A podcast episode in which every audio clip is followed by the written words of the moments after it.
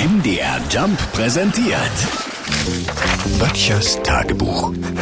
Notizen aus der Provinz.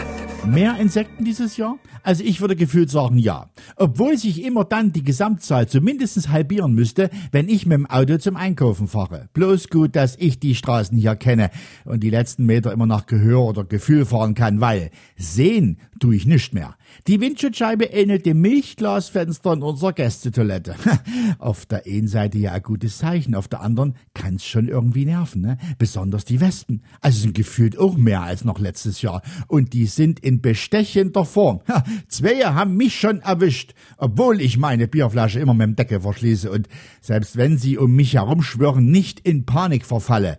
Selbst dann nicht, als die meine Leberwurstbämme vom Armbrotsteller wegfliegen wollten weil nämlich Wespen Angstschweiß wahrnehmen und dadurch noch aggressiver werden. Ja, stattdessen sollte man Wespen konsequent Grenzen aufzeigen, sie nicht gewähren lassen und vorsichtig wegschieben.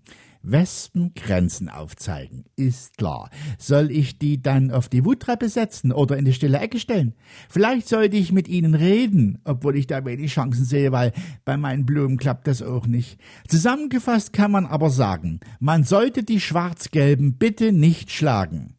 Habt ihr das gehört, Jungs aus Kaiserslautern? Böttchers Tagebuch. MDR Jump macht einfach Spaß.